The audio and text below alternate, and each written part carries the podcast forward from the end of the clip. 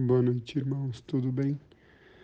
Primeiramente, me desculpem aí pelo atraso. Eu, sinceramente, fiquei até chateado e com vergonha.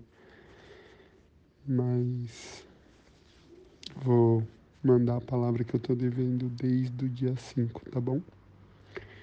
Vou tentar fracionar mais resumidamente. Tenho que ler o 1 Samuel 15 e 16 1 Crônicas 1, Salmos 39 e Atos 11. Vou falar agora sobre o Samuel, eu acho que eu falo agora os, os dois juntos. E depois até o Crônicas, que também que é simples. Bom, em 1 Samuel é, 1, é, o Senhor falou com Samuel, né? E para dizer para Saul, para que ele guerreasse com os Amalequitas. E, e deu essa ordem para Samuel, para Samuel falar para Saul. E Saul falou, tá bom, pode deixar que eu vou, vou fazer o que o Senhor está mandando. Reuniu os exércitos dele, tudo, e foi. E Deus já deu, já tinha dado a vitória, né? Sempre quando Deus manda alguém guerrear sobre algo, a vitória já é garantida, né? E aí Saul já, já de costume já, já tinha esse conhecimento, então ele foi. Só que ele fez do jeito dele. Ele destruiu só o que ele queria destruir. E não conforme Deus tinha orientado ele.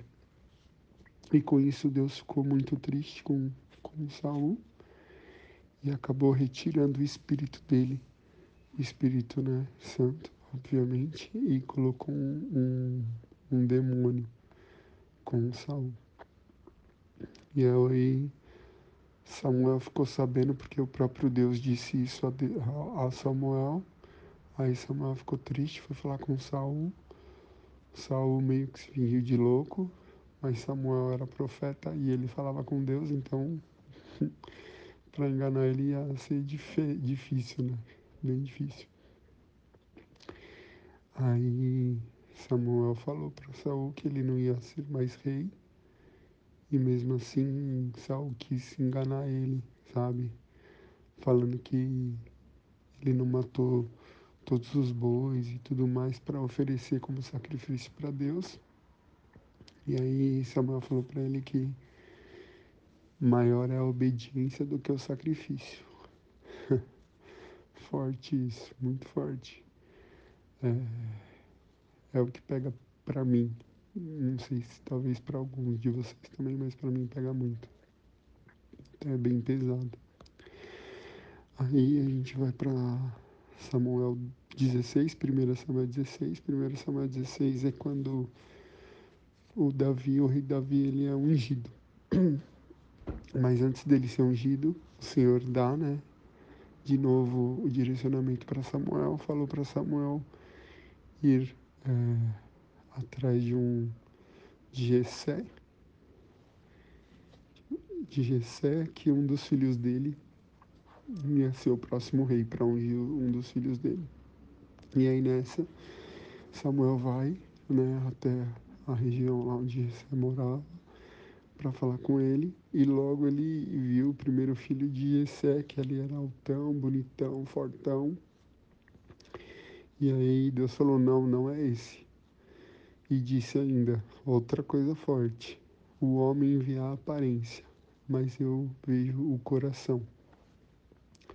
Isso é muito forte também para mim, porque quando eu estou no meu manual, no meu modo manual, eu costumo dizer que eu tenho um modo automático, que é o meu eu automaticamente, e o meu modo manual, que é o meu eu que eu quero ser.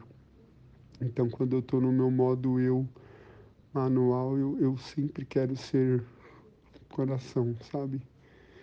Independente de qualquer coisa, eu sempre quero ser coração, porque Deus som do nosso coração e conhece os nossos pensamentos. Então, essa é a doutrina que eu tento praticar diariamente, para que o meu coração sempre esteja de verdade alinhado a Deus e principalmente à verdade. É o que eu, o que eu sempre busco. Aí, nessa mesma hora, Samuel ficou lá na casa de Jessé e Deus falou que nenhum dos filhos eram ele. E só Davi estava com as ovelhas, estava pastoreando as ovelhas e Davi não estava lá. Impressionante, né? Aí o Jessé mandou chamar o Davi e na hora que Samuel viu Davi já sabia que era ele. E aí ali mesmo já derramou os olhos, o, o óleo sobre a cabeça dele e já, e já falou para ele que ele ia ser o próximo rei e, e explicou. E ao mesmo tempo, é, Saul estava com o espírito mal sobre ele. E aí os conselheiros dele, a, a equipe que estava com ele lá, falou que seria bom ele ter alguém que tocasse harpa para acalmar né, esse espírito mal. Aí é muito engraçado, né? Porque não existe coincidência para Deus, né? Tudo é planejamento dele. E aí foram buscar justamente quem? Davi para tocar harpa para Saul. E de fato, quando Davi tocava a harpa para Saul, ele se acalmava e seu coração, seu coração se enchia de felicidade. E, e ele começou a gostar muito de Davi tinha um amor por Davi e o Davi era um escudeiro de Saul também. Bem bacana. E aí Saul mandou uma carta para Jessé pedindo para que Davi ficasse com ele lá. Bom, Samuel, ela, era essa informação que eu gostaria de dar. Aí, primeira Crônicas 1, é, sinceramente, eu, eu não, não tenho muito o que dizer porque fala da descendência desde Adão, a família dele, Sete, Enos, depois Cainã, Malael e Jered.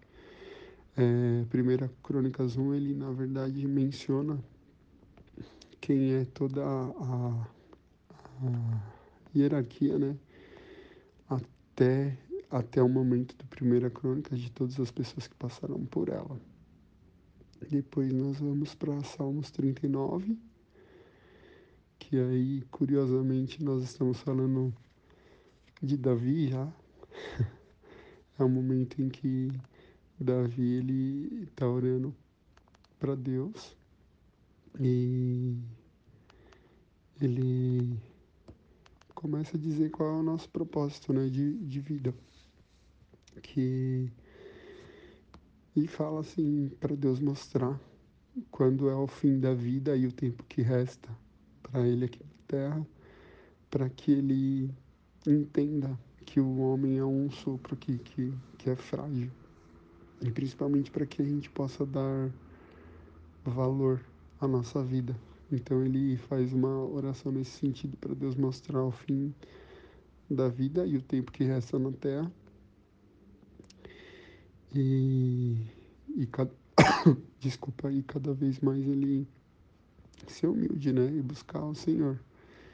E a gente estava falando de Saul, né? Que, que ele desagradou a Deus. E Davi é o homem segundo o coração de Deus. Maravilhoso. Não que Davi seja perfeito, né? Ninguém, ninguém foi, a não ser Jesus, perfeito.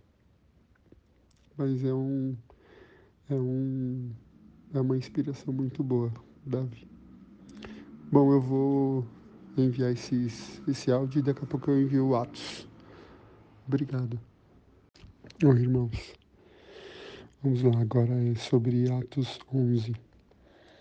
Bom, em Atos 11, Pedro ele estava sendo questionado por algumas pessoas pelo partido dizendo que ele foi que ele se hospedou em casa de homens incircuncisos e até comeu e até se alimentou com eles. E daí Pedro estava cheio do Espírito Santo. É, e aí ele explicou calmamente para as pessoas o que tinha acontecido. E aí ele explicou que ele teve uma visão, que era um lençol enorme que baixava do céu pelas quatro pontas e dentro do lençol havia todo tipo de animais quadrúpedes da terra, animais selvagens, répteis e aves do céu.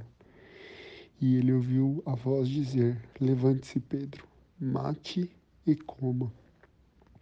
Nunca, nunca, Senhor, eu estou lendo, tá? Foi a minha resposta. Isso daí é oito. Porque eu nunca comi nada impuro ou imundo, segundo as nossas leis judaicas. Mas a voz do céu falou outra vez: Não chame de impuro o que Deus purificou. Isso aconteceu três vezes antes que o lençol e tudo que ele, o que continha nele fosse recolhido ao céu. Então é, Pedro explicou para as pessoas né, o questionamento que eles estavam falando para ele, calmamente, cheio do Espírito, e as pessoas confiaram nele, acreditaram nele, porque estava ele foi 100% sincero. E além disso, as pessoas ainda falaram que assim como os gentios foram perdoados por Deus, os incircuncisos também foram. E essa foi a mensagem principal de Atos 11. Tá bom? Deus abençoe todos. É, obrigado aí, tá bom? Boa noite. Um abraço.